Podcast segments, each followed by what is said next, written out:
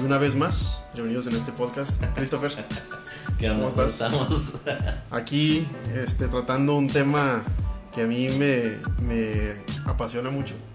Las historias de terror, creo que a todos nos gustan. Yo creo que sí.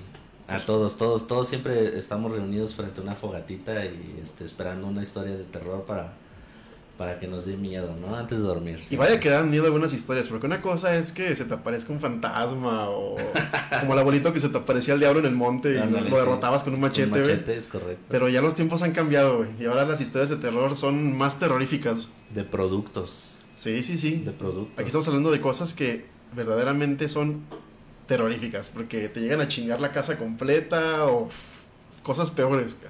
O sea, imagínate, tú inviertes eh, cierto, cierto punto, tu dinero que obviamente no lo tienes al momento, lo guardas durante cuatro o cinco meses para poder hacer una inversión y que ese producto te salga malo y te friegue la casa completamente, o sea, te, te destroce la losa. Es, es una cosa muy, muy bizarra. Este, este tema de los recubrimientos, yo creo que, yo supongo que afecta muchas áreas del mercado, en México en general, o sea, muchos otros productos y otras categorías. No sé exactamente cómo, pero lo que sí te puedo decir, y tú lo sabes, primera mano, es que nosotros hemos visto unas cosas de terror en este mercado de los recubrimientos, porque parecería que está regulado, parecería que, que todo lo que ves, todo lo que dice la etiqueta es lo que, lo que es, pero no es así. Fíjate que ahorita que comentas que parecería que está regulado, yo tengo una... Estuve investigando antes de, de- de venir aquí, este, y hay dos, dos estudios de, por ejemplo, que yo me basé, que están ahí en, en el internet, cualquier persona puede verlas, de la Profeco. Aquí lo más interesante es por qué la Profeco está haciendo esto, ¿no? Y ahorita te platico por qué, ¿no? En el primer estudio se hizo en el 2013. En el 2013 se hace un estudio y tiene alrededor de cuatro o cinco marcas de recubrimientos de impermeabilizantes con la categoría o que ellos lo categorizaron como E de excelente, ¿no? Estos productos se hacen a base de unos productos que son de 10 años de duración. Todos son de acrílico, de acrilato, perdón, de acrílico. Este, y voy a decir marcas. Estaba Acuario, estaba este, bueno, estaba Aquaflex, estaba este Elaston 12, estaba Top de Comics, estaba se me está olvidando otro muy importante, espérame, espérame, espérame. ¿No era Thermotec? Era Thermotec, exactamente, creo. Sí, sí, casi seguro. Bueno, el chiste es de que tú dices, bueno, son buenos productos porque a final de cuentas ellos sí están respetando la norma que nosotros estábamos hablando, ¿no? De ponerle cierto, cierto porcentaje de acrílico a su producto, ¿no? Hasta ahí vamos bien. Ahora, lo que a mí me preocupa es por qué la Profeco acaba de lanzar un estudio en el 2023 donde se supone que hacen el mismo, la misma comprobación de, de- de los productos y ahora ya desplazan a ciertos productos y acabo de ver unos productos que digo, ¿qué es esto? ¿Dónde están? ¿Por qué? Simplemente, están, estamos hablando de que son productos de rango de precios de 800 a 1500 máximo. ¿va? Estábamos hablando de que en el 2013 los productos top, los productos que estaban como rango excelente, estaban en 2400, 2500. Cualquiera. Ahora, en el 2023 están lanzando como productos top unas marcas que ni siquiera sabes dónde comprarlas. Curiosamente tienen una peculiaridad. Todas son de la Ciudad de México, ¿no? Todas son de la ciudad. Sí, sí, sí. O sea, yo me puse a investigar también. Todas son de la Ciudad de México. No hay, no hay una tienda como, como tal física donde tú las puedas adquirir. Y todos se manejan en rangos de 800 a 1500, pre- a 1500 pesos en precio. El problema aquí es, dices, ¿cómo es posible que la Profeco se esté prestando a este tipo de, de- de situaciones donde esté evaluando un producto este, que ni siquiera sabes dónde comprarlo, uno, que ni siquiera sabes dónde está la, la fábrica, porque solamente son páginas de internet de muy dudosa procedencia. Entonces aquí realmente me hace pensar o que hay algún tipo de, de malentendido o que las, las mismas este, propuestas que está haciendo Profeco son ya alteradas ¿O qué es lo que está pasando? Oye, aparte deja tú de eso, o sea, son productos que no tan solo no los encuentras en el mercado, no están ni en Mercado Libre, ni en Amazon, ni en ninguna plataforma, a veces los encuentras como, como ahí con reseñas terribles de la gente. Eh, son productos que no tienen ningún tipo de certificación en sus propias páginas web, que aparte te das cuenta que el estudio mismo de la Profeco ya bajó de calidad de una forma impresionante, porque ya nada más no dice metodología, nada más dice se evaluó bajo una norma, pero no aparece cómo lo evaluaron. A diferencia del último estudio muy chido que hicieron en el 2015. Hace 10 años. Hace 10 años. 17, ya pasaron 8 años, muchísimo tiempo. Que te das cuenta cómo lo habían evaluado. Salían fotografías, salían pruebas, salía todo. Era una revista, era un, estudio de como de 7 páginas para evaluar nada más 10 productos. Y ahorita sacaban nada más un comunicado de. texto, ¿Estos son los mejores? estos son los mejores de texto, donde salen marcas que nadie conoce. Te digo, repito, todas curiosamente de, la, Ciudad, de, México, este, marcas que nadie sabe dónde chingados se venden y de productos de mil pesos la cubeta. ¿Cómo es posible que un producto de mil pesos pueda cumplir con las normas que realmente los elastoméricos deben de cumplir? Deja tú que lo pongan en categoría excelente, o sea, es es una institución en la que sinceramente ya no puedes confiar, pero ni poquito. Por lo menos en cuestión de recubrimientos estamos hablando. Claro, y por eso digo que estos historias de terror pueden aplicar para muchas industrias que no conocemos, pero en lo que recubrimiento se, se, se refiere, está, está por, las, por los suelos, está por las patas. Eh, y aparte, otra pregunta muy importante que a mí me, me, me suena ahorita. Eh, fíjate, aparte hablando ya del tema de, de, los impermeabilizantes, tú y yo sabemos que casi todos los impermeabilizantes en México son base acrílico. La mayoría. Y vamos a basarnos en el último buen estudio de la Profeco, que fue el 2015, que me parece que sí fue bien hecho. Vamos a basarnos en ese. Olvídate de los nuevos porque de terror, cabrón. Sí, no, no, no. De terror ese, ese, tema. Vamos a basarnos en el 2015. Eh, ahí aparecen las marcas y aparecen los precios, como tú bien lo mencionaste, ¿no? Creo que el más barato que era de Aquarius, si no me equivoco, Aquaflex. Aquaflex. En aquel tiempo costaba como 1.700 pesos, me parece, más, o menos. Ahí están los precios. Hoy en día el Aquaflex cuesta 3.000 pesos la cubeta es el mismo producto. Pero hay una razón de peso para que esto haya sucedido. La gente dice, no, es que las empresas están este, queriéndose chingar al consumidor y, el capitalismo rapaz. Ya sé, ¿no? Hay una, hay una, razón muy sencilla. El acrílico subió 180% de precio del 2015 a 2023. El acrílico subió 180% de precio. Una cubeta de acrílico para cumplir con la norma básica de la industria mexicana de la construcción, no de la Profeco y estas mamadas, no, de la industria mexicana de la construcción, tiene que tener un 27% de acrílico, como mínimo. Ok. Este, en aquel tiempo, la cubeta de, este producto tenía 27% de acrílico. Hoy lo sigue teniendo. Por eso subió su precio casi al doble. Ok. ¿No? Entonces, así, y está, y está perdiéndole mal pedo a la marca por mantener un precio relativamente aceptable porque si tú consideras que el puro acrílico subió 180%, la neta es que están raspadísimos de precio ahorita. O sea, ahorita como en cuánto tiempo, eh, cuánto cuesta, perdón, el kilo de, acrílico. Fíjate, yo te, lo, yo, te, lo, digo como, como, como fabricante, como distribuidor. Nosotros no utilizamos el acrílico para nada, pero estamos metidísimos en todo el mundo de los recubrimientos y sí compramos muchos insumos de la misma industria. Y te puedo decir que el acrílico puro ahorita cuesta 47 pesos el litro. Entonces, si requieres un 27% de acrílico para una cubeta... De 19 litros. De 19 litros, saca las cuentas de cuántos son aproximadamente eh, 4 o 5 kilos o litros, normalmente se venden kilos de acrílico. De puro acrílico te estás gastando un dinero bastante considerable más todo lo demás que le sigue, ¿no?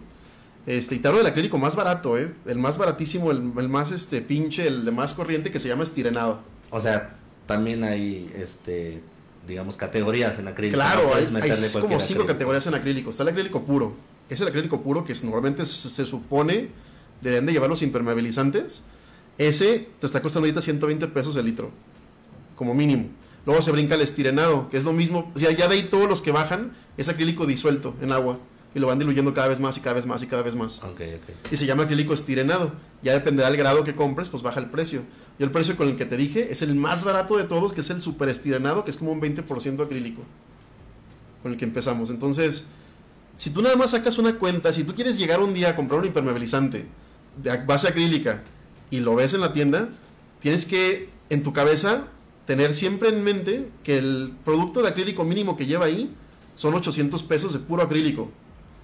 Nada más para cumplir con la norma mexicana de la construcción. Así es. Entonces, si ese producto no tan solo cuesta menos de 800 pesos, hay que agregarle la cubeta, hay que agregar la etiqueta, hay que agregar los sólidos, hay que agregar la mano de obra, hay que agregar la administración de la empresa, este, una infinidad de cosas que te cuesta más o menos el doble. Estás hablando de 1600 pesos de costo de producción, cabrón. Solamente. De costo de producción, sí. Entonces, 1600 pesos para cumplir con la norma mexicana, güey. Entonces ahorita son mil, 1600 más 800 ya del puro costo de producción. Ese, hace cuenta que ponlo tú en el costo mínimo de producción, estás hablando de 1600 pesos con todo el acrílico y todo lo demás, 1600 pesos de puro costo. Si tu cubeta cuesta menos de mil pesos, cabrón, te están vendiendo basura, güey, así. Tal cual basura. Están nada más agarrar una mezcla que me los amalgama, que me da el gatazo de ser acrílico cuando recién lo pones, y que a los 2, 3 meses ya está hecho basura en el techo, literal. Entonces, nada más para que te des una idea de cómo están engañando a la gente, infinidad de marcas, y entonces regresamos al estudio nuevo de la Profeco donde dices, neta, ¿Cómo es posible? ¿Productos de 900 pesos? Sí, claro, o sea, a mí realmente me sorprendió bastante el ver eso, porque yo me esperaba un, un, este, un estudio realmente bien realizado como la revista de Profeco que salió en el 2013, o sea, y que dices, aquí viene todo, ¿no? Especificado, obviamente viene este, la Profeco diciendo qué es, lo que, qué es lo que puedes o lo que debes de atenerte si compras ciertos productos. Así es. Entonces, ahora con el, con el estudio, estudio, entre comillas, ¿no? Porque este, nada más es un... Es un texto que lanzaron ahí en la, en la página del gobierno de México, donde dice, ok, se hizo este estudio y salieron estas marcas que realmente no sabemos de dónde son. Bueno, sabemos que están en México porque es lo único que dice su página, ¿no? México y ya, es todo. Pero ¿cómo te haces distribuidor? ¿Dónde las estás distribuyendo? ¿Por qué no se habían escuchado estas marcas hasta ahorita? Claro, y curiosamente salen de, de, la misma ciudad donde posiblemente están todos los políticos metidísimos y es este y son marcas, o sea, todos sabemos que la Ciudad de México es potencia en creación de recubrimientos de tecnología, ¿no? Obviamente, no salió ni Monterrey, ni salió Jalisco, ni salió el Bajío, ni salió ninguna zona de las que normalmente se producen todos los recubrimientos. Es correcto. Ninguna. Entonces es como de, no, bueno, ya perdió toda credibilidad esa madre. Pero ahí te va otra pregunta todavía más terrorífica. A ver cómo la ves tú. A ver. Imagínate que compres un producto vamos a suponer otra marca, ¿no? Ya no hablemos de la nuestra. Nosotros sabemos lo, que hemos vivido y te, lo vamos a contar. Fíjate que tal vez compras una marca, un Comex, no sé, en una tienda. ¿De verdaderamente sabes si estás comprando Comex? Pues supongo que sí, ¿no? Porque vas según eso a la tienda. Ah, pues ahí está el detalle. Ese es el otro tema. Hay una infinidad de marcas apócrifas en el mercado y nosotros las hemos encontrado con nuestra propia marca. Nosotros somos una marca relativamente nueva que apenas está agarrando mercado y tenemos identificadas a 15 empresas que copian nuestro producto con nuestras etiquetas y lo vendían. Hasta hablo de hace años. ¿Qué fue lo que hicimos? Pusimos un holograma foliado en cada cubeta, pusimos un cincho foliado adentro de la cubeta que va en concordancia con el otro para poder respetar garantías. Porque sabemos que en el mercado se venden infinidad de impermeabilizantes. O sea, hace cuenta que tú agarras vomitada del piso, lo metes en la cubeta copias la etiqueta de, la marca que se te antoje, la pegas en la cubeta y los pones en una ferretería y los vendes. ¿Y cómo sabe la gente qué es lo que está comprando? ¿Y cómo sabe de la ferretería que está comprando? Pues también Comex tiene productos foliados, también tienen su folio holográfico y todas las empresas básicamente ya grandes, reconocidas, tienen sus productos foliados para saber si son originales o no. Pero eso ni por aquí le pasa a la gente, cabrón. Ya ni siquiera los chinos. No, no, no, esto está mil veces peor. Los chinos por lo menos trataban de copiar la, la, calidad, ¿no? Mínimo. Sí, claro, copiaban la fórmula y a lo mejor no les quedaba tan bien, pero les quedaba relativamente bien y sacaban un producto con otra marca. Exacto. Ahorita no, ahorita llega cualquier hijo de cuico y, este agarra pintura blanca de la baratísima que venden en Walmart y la pone en una cubeta de impermeabilizante y la sella y la vende como impermeabilizante. Y no sabes ni quién le estás comprando, Sí, fíjate que de, de, eso estaba este, escuchando ahí, me compartieron ahí un, un cliente, me compartió una historia de terror medio medio terrorífica, como dices tú. Este, el, el cliente este se llama Armando, ¿no? Y esta persona maneja hasta 15 marcas distintas de impermeabilizante. O sea, ¿cómo, cómo te digo esto? Porque, digo, no lo digo yo. O sea, yo lo digo de primera mano de que el, la persona me está pasando esta información porque esta persona le compra impermeabilizante a esta persona, ¿no? Entonces, agarran todos este tipo de, de, de productos que se llaman nano nano barrera, nano, no sé, no, nano, nano algo, ¿no? Entonces, todos este tipo de productos una sola persona los hace. ¿Dónde los hace? Quiero suponer que no se está en la cocina de su casa, ¿no? Realmente no hay ni siquiera una dirección de fábrica. O sea, tú métete a una página de internet, ahí tiene que venir una dirección física realmente de dónde estás. Y obviamente la fábrica tiene que cumplir con todos los lineamientos para poder producir un producto. Entonces, si una persona nada más lo único que hace es hacer una página apócrifa, porque te cuesta 400 pesos, ¿no? Ah, no, esos productos ni siquiera tienen direcciones, ¿eh? Exacto. O sea, no tienen dirección física, no tienen teléfonos, no tienen certificados. es correcto. Y nada más metes tu página y lo ves. Es correcto. Y estoy hablando, por ejemplo, de, de ahorita está muy sonando mucho, mucho, mucho este producto que se llama V-Stop. Ok. Se supone que tiene nanotecnología, se supone que es aislante térmico, pero realmente solamente una persona lo está haciendo lo está haciendo quién sabe dónde y lo está vendiendo como si tuviera nanotecnología, como si tuviera este realmente una una cadena de producción bastante grande, ¿no? Y dices tú, bueno, ¿y cómo te das cuenta? ¿Cómo, ¿Cómo te das cuenta tú que le estás comprando a la misma persona? Porque le compraba a mi cliente una sola vez al año. Una sola vez al año. Y entonces esta persona que le compraba una vez al año sabía que era el mismo porque se la entregaba la misma persona. Se dio cuenta que era el mismo vendedor. El mismo vendedor. El mismo, el mismo fabricante. Entonces, ahora está v, Stop Al año siguiente va a desaparecer V-Stop y quién sabe qué, qué marca es. Para deslindarse de garantías, sí, claro, para deslindarse de todo. Hay una historia más terrible. Sacamos de enterarnos de una marca y te la, te la presenté en su momento cuando la vimos aquí en el departamento de ventas que se llama La Halt, que es un producto estadounidense. Esa está más terrorífica porque este producto sí existe. cabe, cabe mencionar que sí es una marca real. Pero el detalle está en este. Fíjate, una persona aquí en México, de allá de, Nuevo León, bien vivo el güey, agarró la marca, la Halt, que sí es una marca gringa reconocida que hace productos de poliuretano. Ah, y se inventó un producto aquí en México que se llama la Halt. Eh, México. No, no, se llama la Halt con nanotecnología que dura no sé cuántos 20 años, o sea, nos copió se cuenta todo el discurso nosotros. Ajá. Que dura 20 años, que tiene nanotecnología, que es térmico. Y tú dices, órale, ¿a poco la HALT se puso a sacar algo así, no? Sí, claro. Entonces nos metimos a la página de la HALT, que es lahalt.com, una marca gringa. Sí. Nos damos cuenta que tiene sus productos y dice todo es uretano, todo garantía de 10 años. No hay ni trazo de este producto que sacó este güey. en, en, su página de distribuidores no existe este vato en ningún lado. O sea, él se, se, se, se robó la marca de Estados Unidos se inventó que es un distribuidor aquí en México, se inventó un producto que no existe y se puso a venderlo. ¿Quién lo regula? ¿Quién regula estas cosas? Pues supongo que la Profeco, ¿no? no, no, nadie, nadie regula estas marcas, porque así como tú bien dices, aparecen, sacan el producto y desaparecen a los ocho meses. Sí, a los ocho meses. Aparte, imagínate que la Profeco le va a interesar a eh, proteger de este... ¿A quién va a buscar la Profeco si no tiene dirección física? No existe la persona, no tiene ni teléfonos, oye. A veces tiene un teléfono de celular, que es como el donde contestan. Se crea una página apócrifa que desaparece al año, ¿no? ¿A quién buscan? ¿Y dónde te diste cuenta de este, de este La Halt, México? Por, distribuidores de nosotros. Nos de repente nos, me preguntó un distribuidor, oye, ¿esta marca la conocen? Y nos preguntó porque nos estaba copiando el discurso tal cual. Y dije, ah, cabrón, ¿quién es esta persona, no? Ah, ok, o sea, el distribuidor le salió una publicidad en donde en Facebook, en redes sociales. Así es. Y es cuando dices, a ver, ¿qué onda?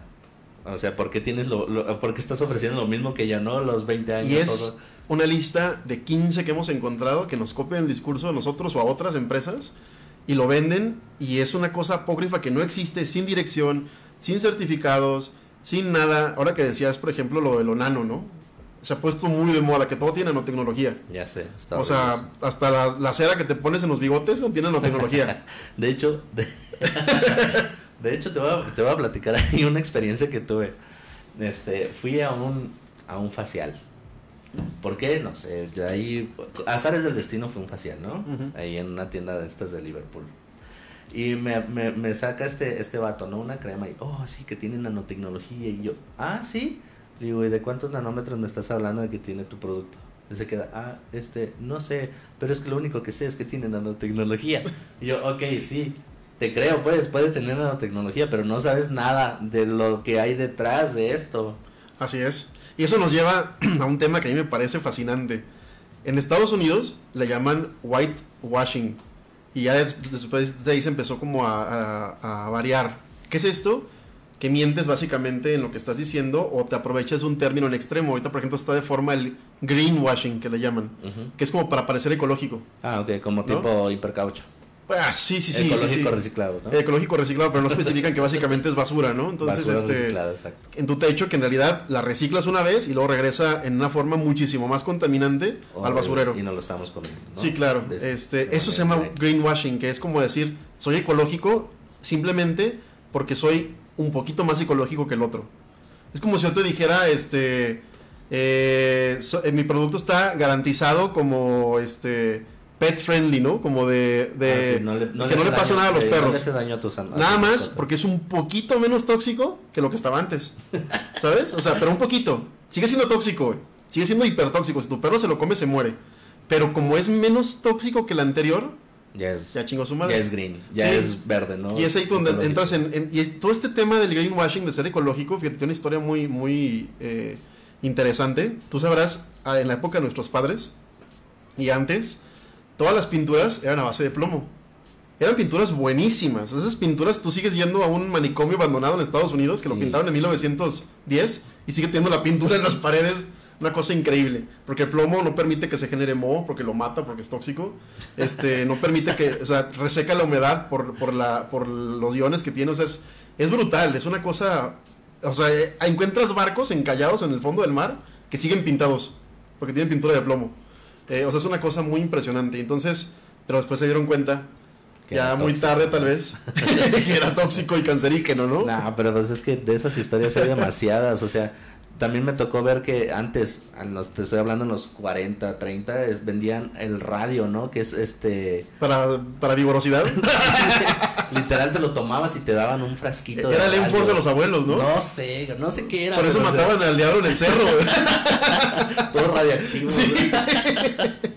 Por eso tenían esa fuerza para No, no, no, a o sea, es, es que imagínate, o sea, es- estamos en un, en un, en, en una situación de todo es empírico, ¿no? Así de que, a ver, déjalo pruebo y si me hace daño, entonces lo sigo probando, ¿no?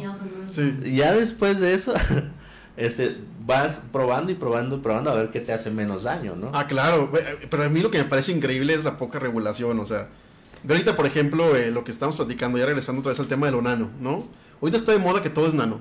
Sí. Todo es nano. Y sí es cierto, la nanotecnología es el futuro de, de todo. O sea, es la capacidad de las personas para crear elementos que no existen, para generar eh, químicos que no existen, para generar propiedades activas. O sea, se pueden hacer cosas increíbles. Pero por lo mismo la gente se ha agarrado ese término para hacer un, ahora vamos a llamarlo nanowashing, ¿no? Nanowashing. Literal, o sea, está el greenwashing, que es lo ecológico, que no es ecológico, nada más es más ecológico, ahora está lo nano. Nanowashing. Pero aquí sí es muy difícil medir, porque ¿quién regula lo nano? pues quién va a regularlo, o sea, lo único, lo que estábamos platicando la otra vez, o sea, la, la única, la única persona moral que puede hacerlo serían las, las instituciones que tienen acceso al, a los microscopios estos atómicos. Pues es que es, es Nucleares, es, ¿o es lo que yo le les decía otra vez, ¿no? O sea, nada más hay una forma, y esto es algo que, que quiero que todo el mundo se grabe en la cabeza, literal, hay una sola forma de saber si el producto tiene nanotecnología o no, no hay otra. No existe ningún órgano regulador en el mundo que lo tenga, pero hay una forma muy fácil de saberlo. Y eso es la, la fábrica, el fabricante que está fabricando estos productos a base de nanotecnología, vaya la redundancia, tiene que sí o sí tener convenios con universidades que tienen los aparatos. Los aparatos para generar nanopartículas y para integrarlas a una mezcla son aparatos que en su conjunto, porque estamos hablando de cuatro diferentes componentes, el microscopio nuclear, que requiere, por cierto, pequeño detalle, permiso del gobierno porque es nuclear, o sea, no se lo van a dar a ninguna empresa privada, se los puedo asegurar. Eh, en la, maqui- la máquina de barrido también es nuclear, no le van a dar permiso a nadie para tenerla más que una universidad pública o privada. Alguien que esté realmente preparado para Claro, poder, o sea, no hay una sola empresa que pueda tener estas máquinas, vaya. Estamos hablando de máquinas que en su conjunto valen entre 15 y 27 millones de dólares. Ninguna empresa mexicana los tiene, ninguna. Ni los puede tener por permisos. Entonces, la única forma en la que una empresa, tú- si tú quieres averiguar si tiene nanotecnología o no, es sabiendo si tiene convenios con universidades que tengan estos aparatos. Y nada más hay tres en el país Ok, que es la UDG recientemente en su campus del CUT acaba de obtener algunas de las máquinas, no todas. La Universidad de la Ciénega en Zaguayo, que increíblemente tiene todos los aparatos, y el TEC de Monterrey. De ahí en fuera están todos limitados. Pero pues es que estás hablando de, de las de una de las potencias, ¿no? Este, la UDG, pues se conoce en, casi todo el país. No se diga el TEC de Monterrey, estás hablando de una claro. universidad. Hay la excepción es la Universidad de la Ciénega, que a pesar de ser muy pequeñita, fue la primera universidad en toda Latinoamérica que creó la carrera de nanotecnología, la primera. Entonces tienen como esa parte. Tenemos por aquí algunas preguntitas, ¿verdad? Sí. A ver. A ver, Ricardo Martínez, ah, muchos, muchos saludos, Ricardo. Dice Ricardo, ¿han analizado Shellcode? Sí, claro. Nosotros analizamos constantemente la competencia. Somos como lo que la Profeco debería hacer. Nosotros sí lo hacemos, pero nada más por una simple razón, para compararnos. Exacto, sí, comparativas. Comparativas. Y compramos el producto y lo analizamos y lo vemos y lo hacemos con la, única, la única ventaja de, la única razón de compararnos con ellos, ¿no? Shellcoat es un producto de acrílico, es un producto bueno, o sea, se en el, en el techo. El problema es que es es multicomponente. Incluso se adhiere en lámina. Este, Así es. Me acaba de, contactar un cliente este, que quiere que quiere este poner nuestro Nanoflex en un automóvil. Yo sinceramente me saqué mucho de onda porque dices, a ver, espérame, mi o sea, lo que yo vendo es un impermeabilizante, o sea, ¿de qué estás hablando, no? Me dice, no, es que yo tengo shell coat en mi carro. Dice, pero es que al paso del tiempo suelta como un aceite que supongo que es aquí lo, lo, lo que tú me estás diciendo, lo multicomponente, suelta un aceite y me está manchando los vidrios. O sea, imagínate el, el nivel. Sí, de, para el calor está el calor insoportable. No, y deja del calor, o sea, el nivel de, de componentes que tiene Shellcode, ¿no? Shellcode, el problema es que tiene múltiples productos. De cuenta, tú tienes un impermeabilizante que si lo quieres como impermeabilizante, tienes que comprar el impermeabilizante y primero lo pones. Luego, si quieres el recubrimiento térmico, tienes que comprar el recubrimiento térmico y lo pones arriba del impermeabilizante. Y si le quieres comprar el recubrimiento para que sea resistente a la, a la, abrasión, a la abrasión es un tercer componente que hay que comprar y cada uno es una cubeta.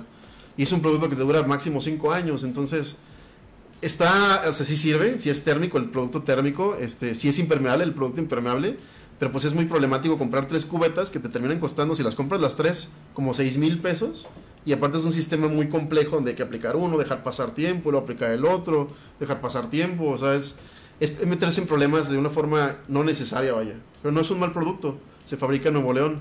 Este, es un producto que se lleva de calle a todos los que aparecieron en el estudio de la Profeco, ¿eh? cabe mencionar, en el último. Pero de calle. o sea, pero es que ese, ese estudio, ¿no? Sigue siendo increíble ese estudio de la Profeco. O sea, es como, como, ¿cómo es posible que, bueno, yo tenía un buen en buen concepto a la Profeco, ¿sabes? Porque yo, sinceramente, hay muchas cosas que yo le creo a la Profeco, inclusive sacaron estudios, por ejemplo, de estos de los alimentos.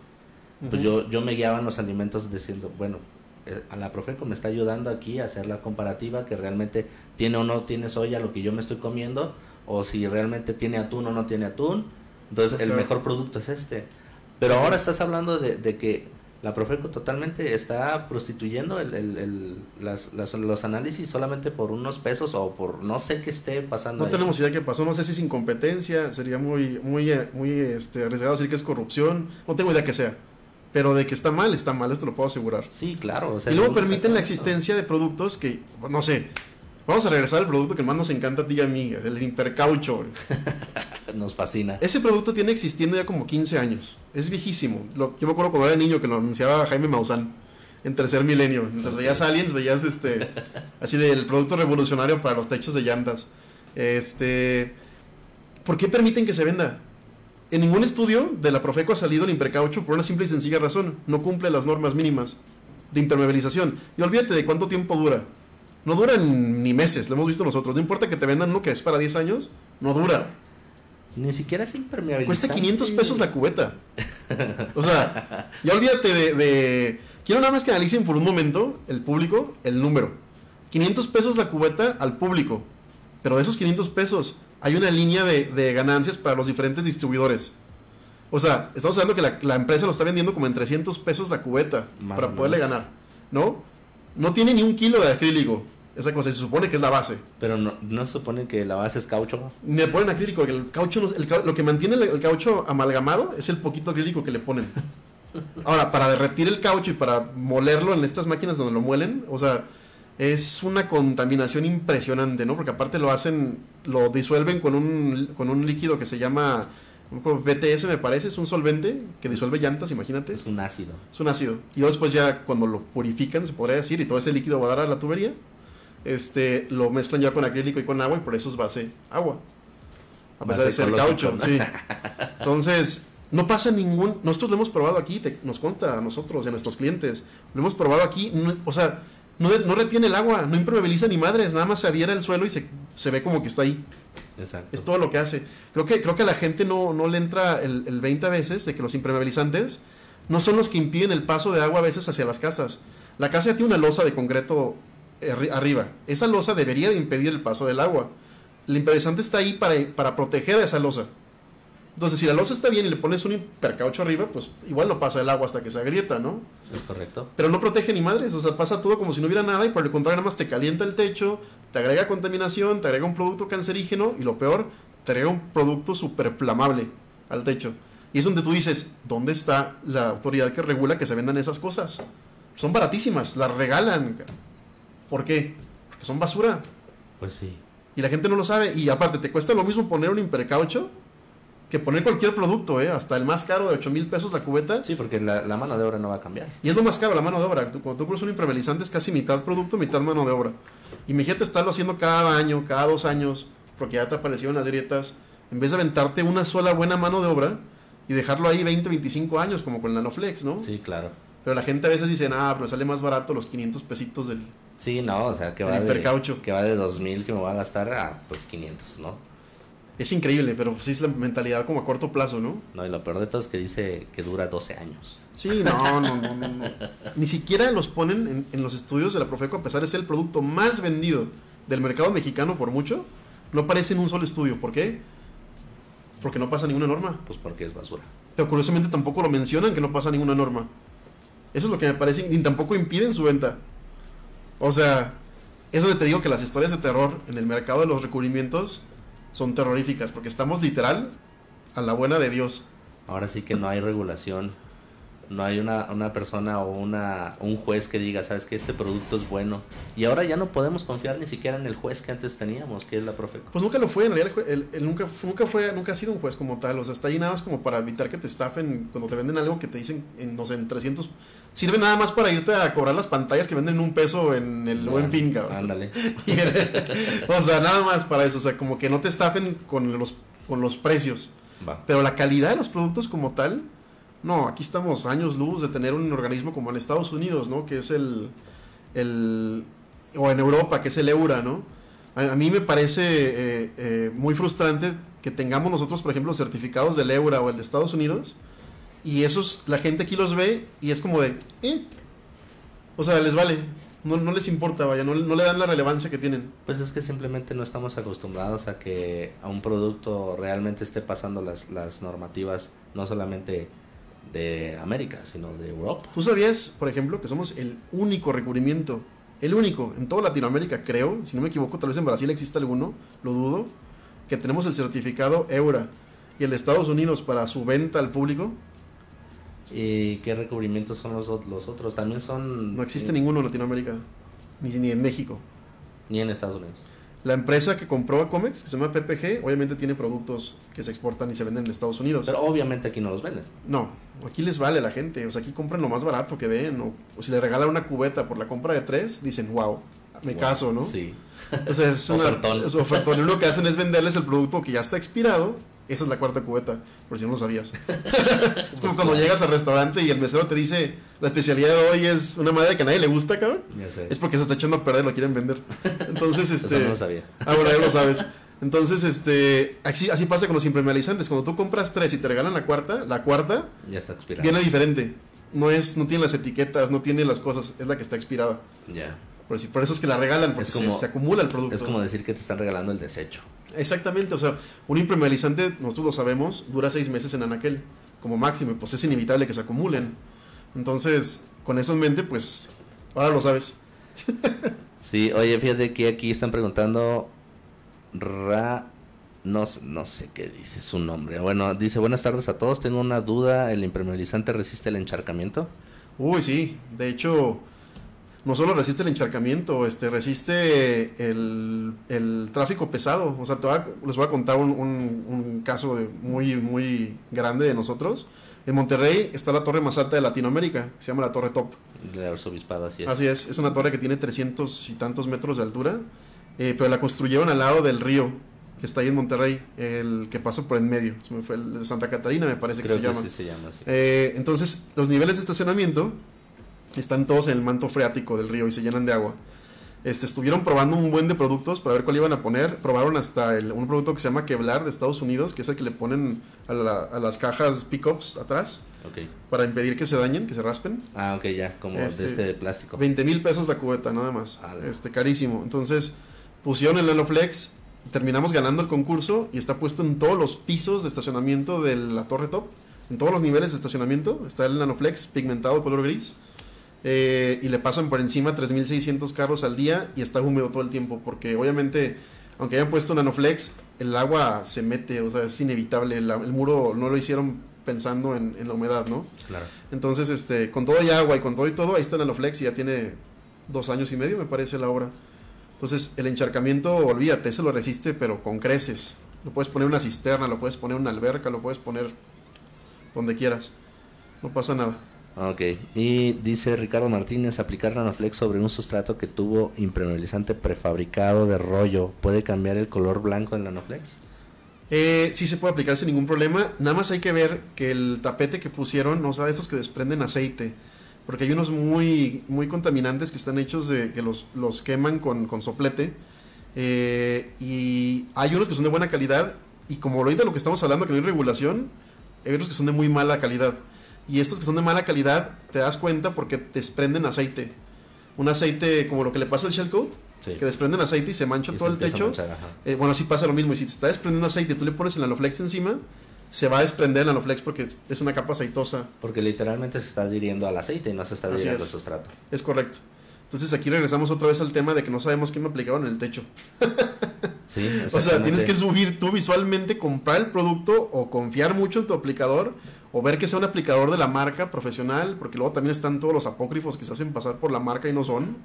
Tienen que ver que, el, el vato esté en la página web de la marca que vayan a comprar. No importa si es Impershield, no importa si es Comex, no importa de dónde sea, asegúrense que el, el vato que les va a aplicar el producto esté certificado, esté presente en la página web de la página y traiga un producto que traiga algún folio, alguna este distintivo de la marca que le puso para identificarlo como real, porque no tienen ustedes idea la cantidad de copias que hay de productos de todas las marcas, de Fester, de Comex, de Zika, de y no son no son reales, son falsas. O sea, se dicen ser distribuidores de, por ejemplo, ah, yo llego, ah, te digo, te voy a meter el, el producto Fester, este, te voy a meter el acritón, ¿no? Que es el, más, este, Vendido. el más vendido, ¿no? El, el mejorcito, el acritón. ¿Sabes que Te voy a meter el acritón de 12 años, este, aquí está mi super cartita de, ¿cómo se llama? Esta, eh, la de garantía, fírmale. Obviamente pongo todos los datos del del- de Fester, como si fuera mi distribuidor como si fuera mi proveedor, perdón, y yo su distribuidor, ¿sabes qué? Fírmale y aquí está, ¿no? Exacto, que te den, que la garantía que te den, o sea, esté relacionada con la marca también, o sea, es que es un tema, yo no sé cómo, cómo vayan a hacer aquí en México para crear un organismo que verdaderamente funcione para este tipo de cosas. A mí me parece que es mucho el dinero que se mueve en los impermeabilizantes y en los recubrimientos. O sea, impermeabilizar una casa, ¿cuánto te cuesta? Olvídate una casa, una bodega, estás hablando de una cantidad muy considerable y la realidad es que estamos ahora sí que a expensas de saber qué nos pusieron y, encima de saber si nos pusieron un producto de la marca o no, que ese producto verdaderamente haga lo que dice que hace. Porque yo les puedo asegurar ahorita a todos los que nos están escuchando que un producto base acrílico, base acrílico, que es el 97% de los impermeabilizantes de México, tiene que costar sí o sí arriba de los 2.600 pesos para tener nada más El acrílico el mínimo de acrílico. Si cuesta menos de eso, algo está mal. ahí, Ya lo diluyeron, ya valió madre, ya bajó la calidad. Este, algo está mal. Sí, claro. No hay ningún problema con que te regalen la cuarta cubeta, nada más sabiendo que está podrido el producto, ¿no? Este, pero si, si cuesta menos de, do- de 2.600 pesos, más o menos es ahorita como el, el mínimo, El rango. el mínimo rango, algo está muy mal ahí. Y si cuesta menos de mil pesos, hermano, estás comprando basura.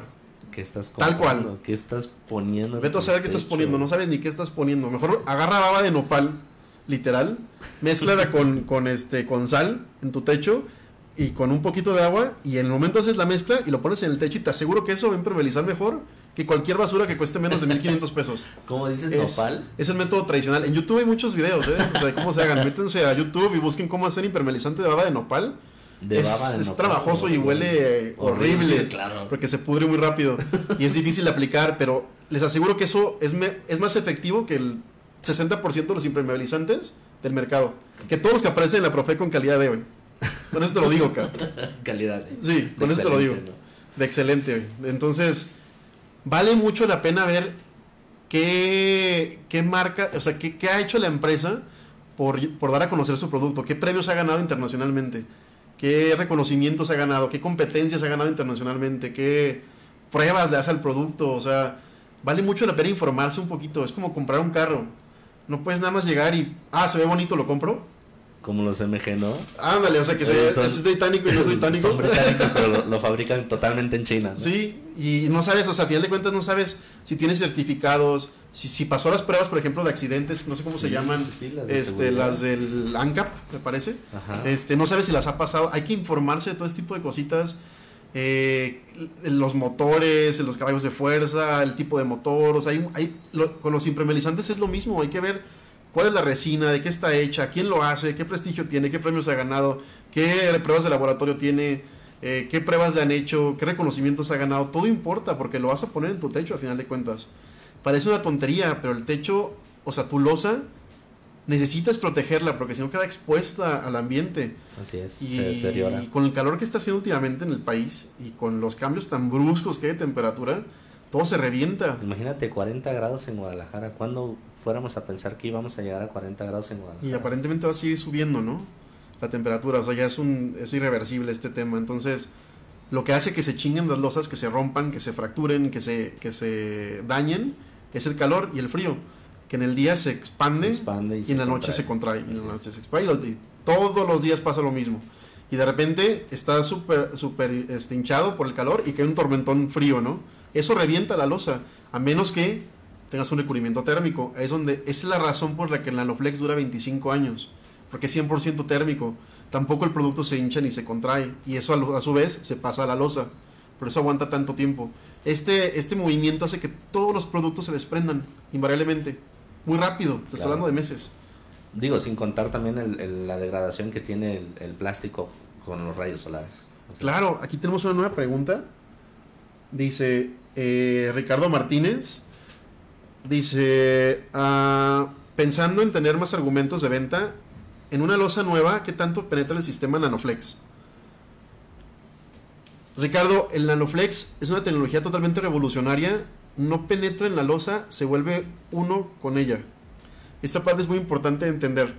Tú lo puedes poner el Nanoflex en una lámina y la mueves como tú quieras y la sangoloteas por todos lados y la super doblas y el Nanoflex está intacto porque se vuelve uno con la losa de metal. Eh, por eso es que no lo puedes ni arrancar, nunca lo vas a poder desprender como una capita, este, como todos los demás impermeabilizantes que le haces un navajazo y lo desprendes como si fuera un plástico.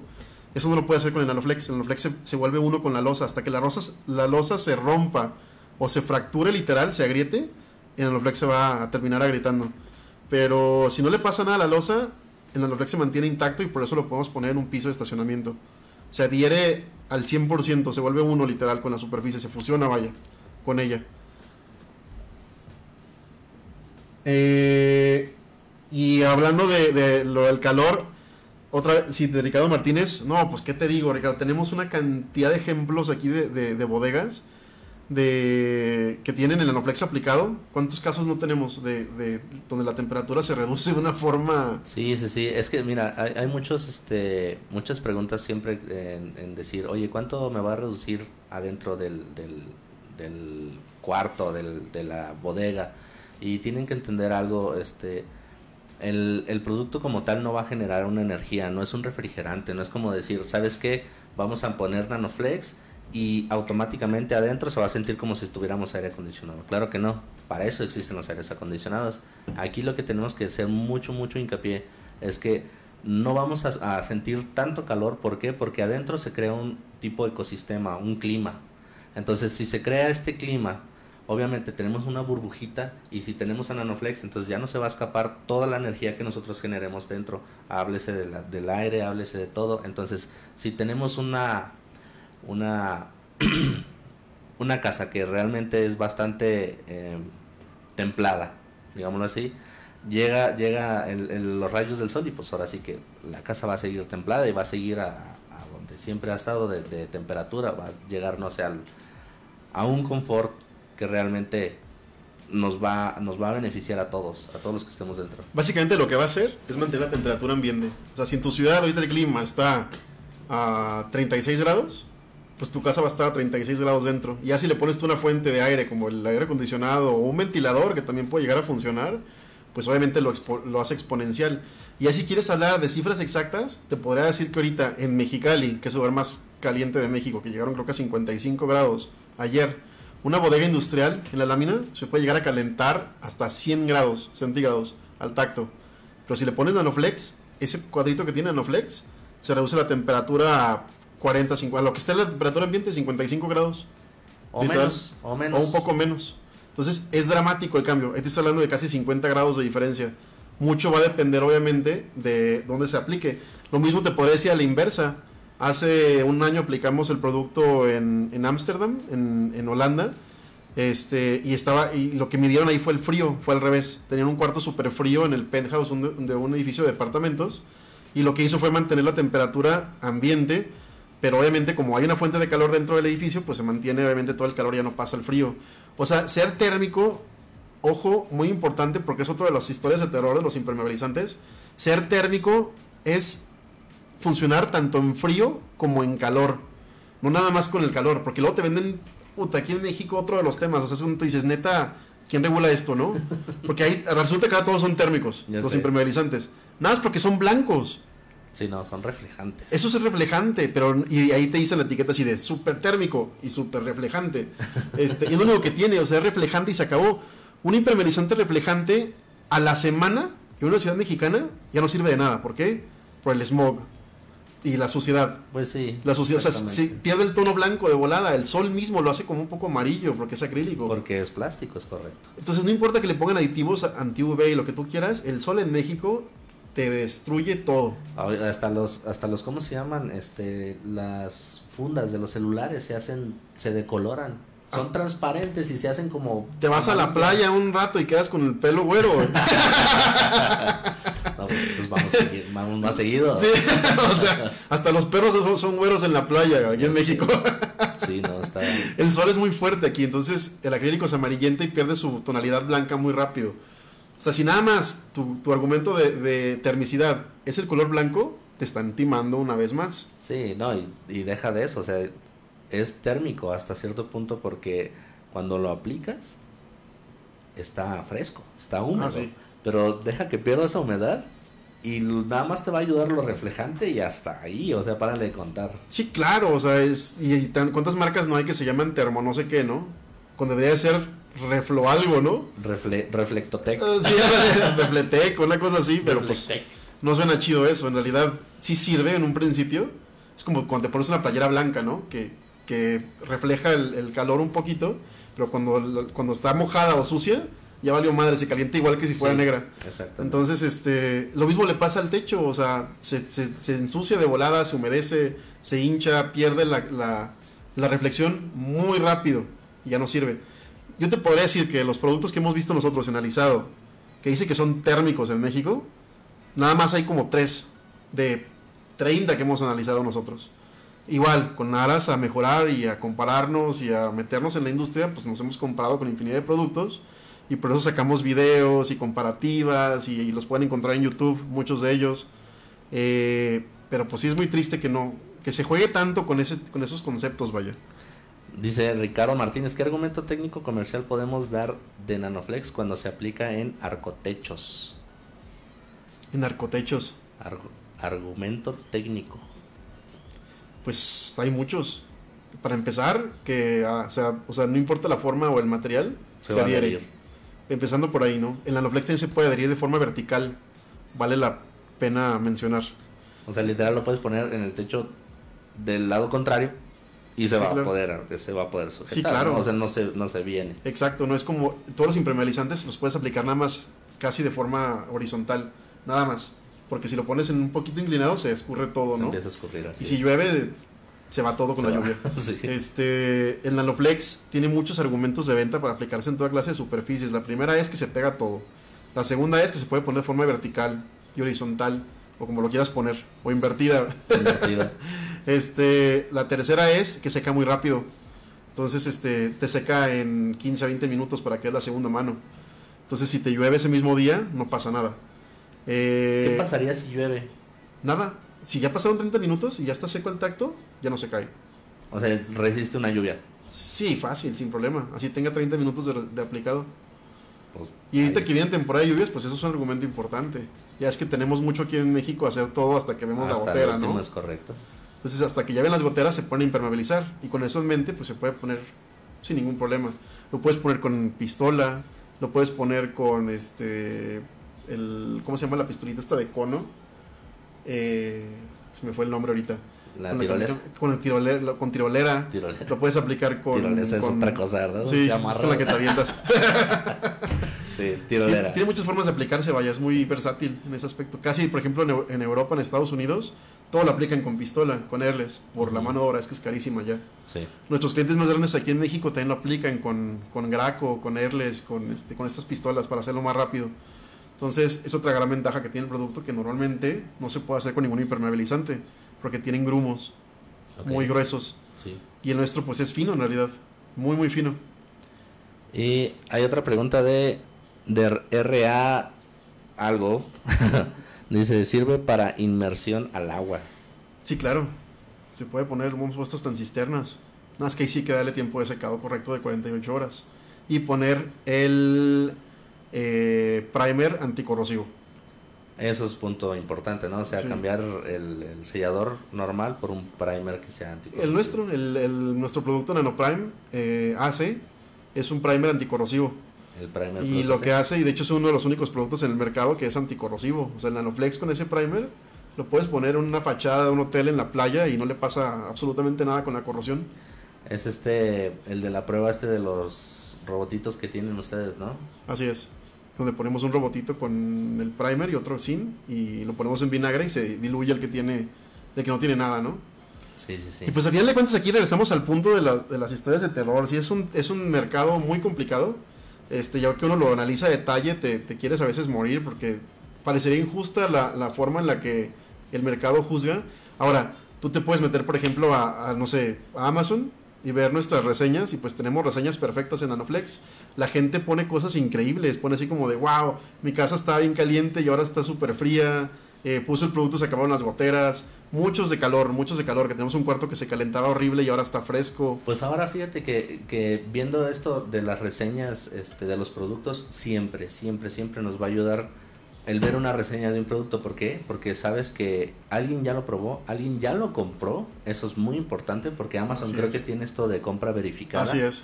Entonces ahí te está diciendo, ya lo compró, no lo devolvió y obviamente ya está verificado que sí lo compró. Es correcto. Si quieres ver un verdadero estudio de mercado, ve las reseñas de Amazon. las reseñas. Olvídate de quién lo va a, a calificar y cómo, ¿no? Porque es muy dudoso los métodos de calificación. O sea, inclusive en el estudio de 2015 te podría decir mil observaciones que a mí no me parecen correctas porque, a final de cuentas, también nada más están basados en tecnología base acrílico. Es correcto. Y miden la elongación, y miden qué tanto se estira, y miden qué... O sea, cosas que nuestro producto es muy diferente porque es nanotecnología, es otro Pero rollo, que, es pero es que están, están basados en eso de, de lo- la, la elongación porque obviamente todos son elastoméricos, o sea, Así es. literal, todos se estiran. Entonces, si tú estás promoviendo un producto que tiene cierta elongación, pues obviamente te van a te van a sacar una norma donde diga, a ver si es cierto, ¿te estiras? Ah, no, sí te estiras, tanto por ciento. Entonces es. estás diciendo la verdad, que al final de cuentas es lo que lo que me platicabas la, el- la vez pasada. O sea, la Profeco lo único que va a decir es, ¿estás promoviendo esto? ¿Lo hace? ¿Lo cumple o no lo cumple? Sí, y es una norma basada en productos de acrílico o de silicón, literal. Y entonces también es otro tema, o sea, así como decimos que no hay regulación en nanopartículas, todos los mecanismos ASTMs del mundo ahorita están viviendo una, un periodo de, de reestructuración porque ya salieron muchas nuevas tecnologías. Ya no puedes comparar una tecnología de acrílico de silicón que tiene 100 años de existir o 150 años de existir contra una hecha base una resina totalmente nueva que no existía en el mercado hace 15 años que ha ganado todos los premios en Europa de la resina orgánica del año, que es la nuestra, el Bioámbar. Eh, que aparte tiene nanotecno- nanotecnología que le agrega propiedades activas muy únicas. O sea, dejamos tan obsoletas a las normas actuales y no hay na- ninguna que las, que las pueda como medir. Por eso es que nosotros nos hemos dedicado a medirla, o sea, a compararla con otros productos, ¿no? Tenemos un laboratorio muy avanzado, de hecho, de, de la- entre las empresas privadas, creo que es de los laboratorios más equipados que hay, el nuestro, y constantemente hacemos pruebas y videos y comparativas porque no- no- lo único que podemos hacer es compararnos con otras marcas para dar a conocer la tecnología. Qué mejor que comparándote, ¿no? No nada más Claro. diciendo, ah, yo salí ahí y me gané el premio de la Profeco. o sea, Oye, yo salí ahí, este, soy Laham de Estados Unidos, cómprame. fíjate, o sea, y, es- y- y cómo se entera la empresa, y cuando la empresa gringa se entere que se están robando su nombre, ¿a quién va a atacar si no existe? Pues claro. Pero ahí es donde tú dices, la gente, la gente, ¿cómo vas a comprar un producto que ni siquiera estudiaste? ¿Cómo vas a comprar un producto que ni siquiera viste si lo está fabricando alguien? ¿Cómo vas a comprar un producto que ni siquiera tiene página web? O sea, así de sencillo. Ni una sola reseña, no se vende en ninguna plataforma, ¿por qué será? Porque hoy en día, lamento informarles, pero todos los productos exitosos del mercado, todos se venden en plataformas. Y lo mejor de todo, todos tienen reseñas. Y otra cosa importante, las plataformas como Amazon y Mercado Libre sí verifican que seas fabricante, que la marca sea original, que no sea pirata, porque si venden un producto pirata se meten en problemas. Así es. Por eso es que no puedes comprar una bolsa marca Pucci en Mercado Libre, porque se meten en problemas Mercado Libre. Sí, por eso la compras en Wish, ¿no? Exactamente, o la compras en San Juan de Dios, en el Tianguis. No, fíjate que está Ya también, ya está, ya está, ahí lo regulan, ¿verdad? Fíjate cómo sí lo regulan. Ese, ese es el tema. Entonces, este, necesitan investigar bien a estas empresas. Es bien fácil. Si quieres saber si el producto es real o no, ves si se venden plataformas. Es la única forma a veces. O sea, Pues tienen sí. más control de las plataformas que, las, que el organismo que se creó para impedir la piratería. Exacto. Con eso te digo todo. O sea, Pues es que imagínate, es como yo te digo, eh, te- hay, un, hay una persona que tiene hasta 15 productos distintos, o sea, distintos. Año con año cambia de razón social, bueno, no, no, no sé si de razón social, pero año con sí, sí año, cambian. año con año cambian de producto y tú estás hablando de que, oye, es- este, ahora me llamo V Stop, ¿no? Y al siguiente año me voy a llamar V Stop Plus o no sé, lo que tú, lo que tú me digas, ¿no? Es que eso que dices tú, eso eh, todo empezó, fíjate, las historias de terror con los productos de nanotecnología, podríamos dedicar un episodio completito a una sola empresa, Sí. que obviamente ya desapareció. Y la conoce medio mundo, ¿eh? Se, llaman, se llamaba Nanodipot. No, Esta empresa defraudó una cantidad de gente, como no tienes idea, y luego cambió de nombre como cinco veces. De Nanodipot pasó a Nano no sé qué, y luego pasó a Nano X150, y luego pasó a Full Spectrum, y luego pasó a Nano algo, y ahorita no sé ni cómo se llama. Y cada que, que defraudaban a la gente porque vendían una franquicia carísima, ¿eh? costaba casi un, casi un millón de pesos, o no, costaba más, costaba como un millón y medio de pesos la franquicia, este, y te llevaban a Cancún porque curiosamente la empresa estaba en Cancún. ¿Qué empresa fabrica en Cancún, por Dios? Este, y ahí se fabricaban los productos, ¿no? Este, y te llevaban acá con, con este, todo un, un, un show, espectáculo, O sea, limosina. Casi de helicóptero, todo. Jet privado. para venderte, sí, sí, sí, para venderte como un super, y te, te hospedaban en Escaret y así. Este, y pues mucha gente cayó, de hecho muchos de nuestros distribuidores hoy en día eran clientes de esta empresa, que obviamente ya es, desapareció, tiene 300 mil demandas encima, ¿no? Y así como esta empresa, hay muchas que han hecho lo mismo y que así como tú dices, como este vato que vende 15 marcas, que la va cambiando año con año, hay muchas. Sí, sí, sí. O sea, y, y tengo el nombre, digo, se llama Armando, ¿no? Si- Armando pedos, güey. Armando. Armando fraudes, güey. Armando, Armando im- impermeabilizantes, Armando de todo. No, ese es, pues, es un tema, o sea, siempre es, es, está, es bueno a veces exponer este tipo de, de- de problemáticas, tener como una ventana donde se puedan exponer, porque son temas que hasta que te metes en la industria los empiezas a ver, pero no los, no los entiendes hasta que los sufres. Exactamente. Y compras un producto que te, te destruye tu techo, te destruye la losa, nunca te lo llevan, llegas al techo y ya no, ya no está arriba, o sea, no hay nada. Eh, o peor tantito, o sea, es un producto tóxico, cancerígeno, con el cual te va a causar problemas que ni cuenta te vas a dar que fue el producto. Exacto. O se te incendió y tienes el tanque de gas en el techo, ¿no? Porque increíblemente Todo mundo tenemos. permiten que se vendan productos flamables y, curios- y entre más, fíjate, es, es triste este caso, entre más humilde es la casa, es más posible que tenga el tanque de gas en el techo o donde sea que tiene el impermeabilizante. Y los productos más baratos son precisamente los más flamables, que son estos del, del caucho, ¿no? Tú le pones un encendedor, un producto de caucho y se prende. Se prende. Y tienes el tanque de gas ahí. Al ladito. Entonces, nadie regula esto. Entonces, eso tú dices, no mames, ¿cómo es posible que, que se permita semejante riesgo? O sea, es este, increíble. Es... Y el producto no parte no sirve, o sea, es basura. O sea, es un triple engaño mixto con un doble riesgo, ¿no? El riesgo del cáncer y el riesgo de, de la flamabil- flamabilidad y el riesgo de las partículas volátiles orgánicas que saca por todos lados ese producto. O sea que ya hablamos de un whitewashing, greenwashing, todo nanowashing. en uno. y engaño también económico, o sea, es un ya tema mercantil y de todo, o sea.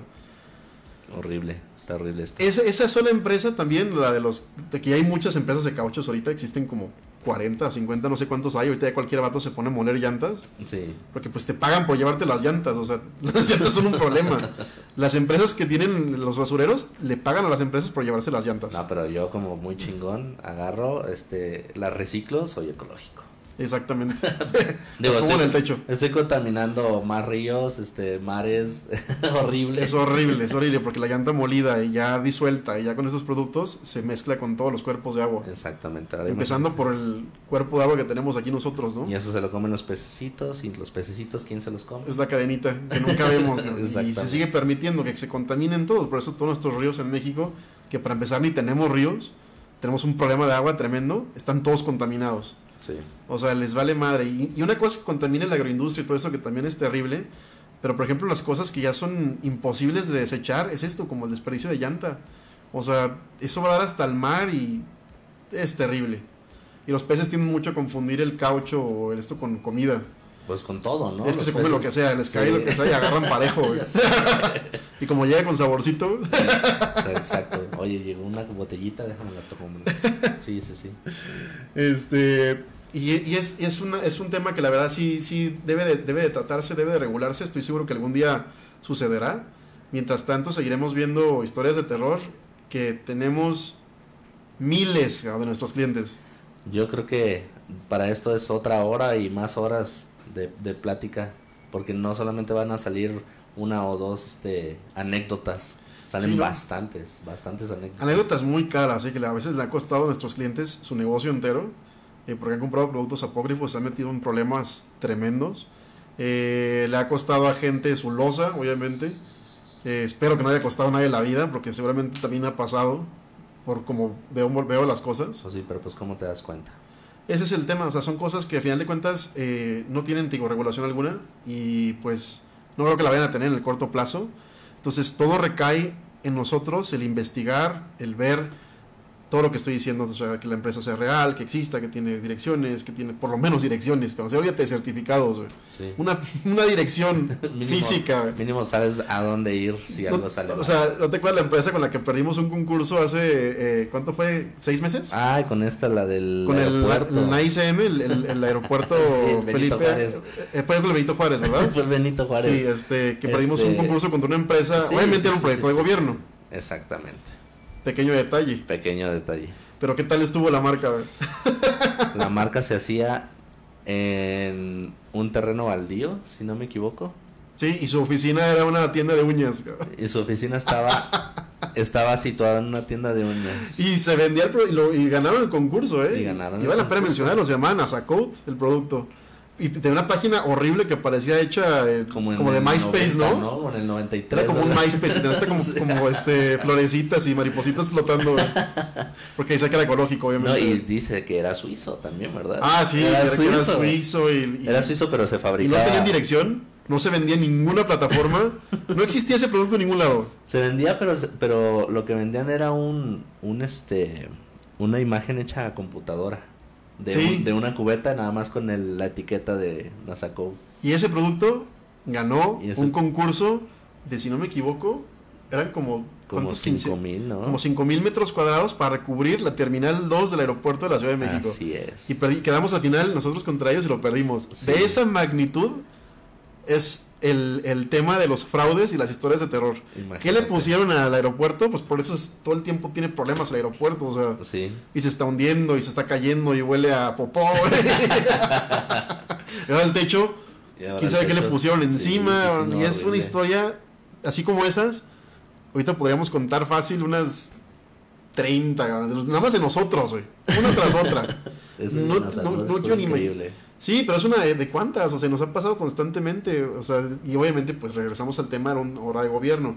Lo mismo nos pasó con el aeropuerto Felipe Ángeles, también se cotizó para aeropuerto y también se perdió, si no me equivoco, contra el mismo producto. Entonces es como de... Pues es que ya estaba metido ahí, ¿no? Esta persona, yo supongo que ahí tenía los contactos. Es bárbaro, es bárbaro.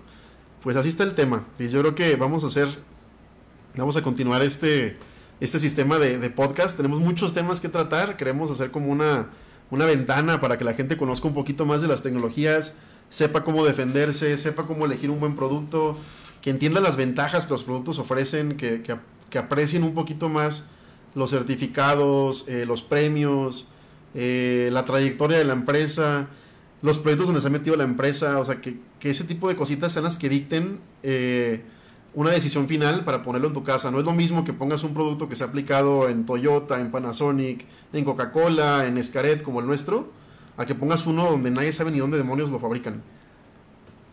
O sepas quién lo fabrica, pero no sepas cómo, ¿no? Exacto, o sea, ni siquiera te explican de qué está compuesto y no tiene ningún certificado ni nada. Y así, pues tristemente hay muchos. Imagínate que una persona lo haga, por ejemplo, en, en una tienda de uñas. y en un terreno baldío, güey. baldío, o sea, ¿dónde lo haces? Y gane concursos de gobierno, güey. Sí, no, no, no. Concursos. Está muy triste ese caso. O sea, la neta es que sí, sí es un tema triste, pero al final de cuentas interesante. Muy interesante. Yo creo que vamos a continuar con una segunda, una tercera iteración de historias de terror. parte de, de, historias de terror. Digo, este, aquí nos están preguntando demasiadas cosas. También nos gustaría que ustedes se unieran.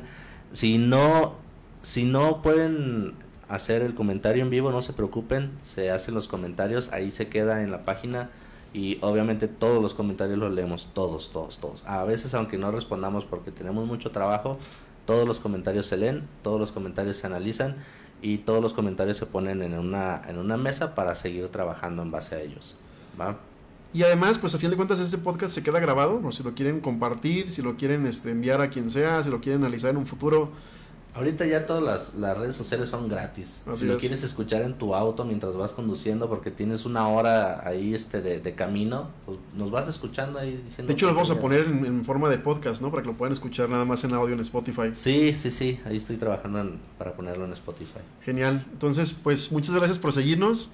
Recuerden, cualquier pregunta que tengan lo podemos tratar en el siguiente podcast. Se trata de crear una ventana para hablar un poquito más de los recubrimientos, pero ya de forma más real, más este, pegada al mercado, más este, entendible, menos técnica. Eh, pero igual podemos tratar las preguntas más técnicas que nos quieran hacer. O, también si tienen alguna historia de terror que les haya pasado con algún recubrimiento, pues también que la compartan. Todos tenemos, todos, a todos nos ha pasado, a todos nos ha pasado. Así es. Yo pienso que este hasta nuestro técnico Isaac también ya tiene varias historias de terror. Es muy probable. pues muchas gracias por seguirnos, esperamos sus preguntas y nos vemos ahí en el próximo podcast. Chris. Hasta luego. Muchas gracias por invitarme otra vez. Nos vemos, se cuidan.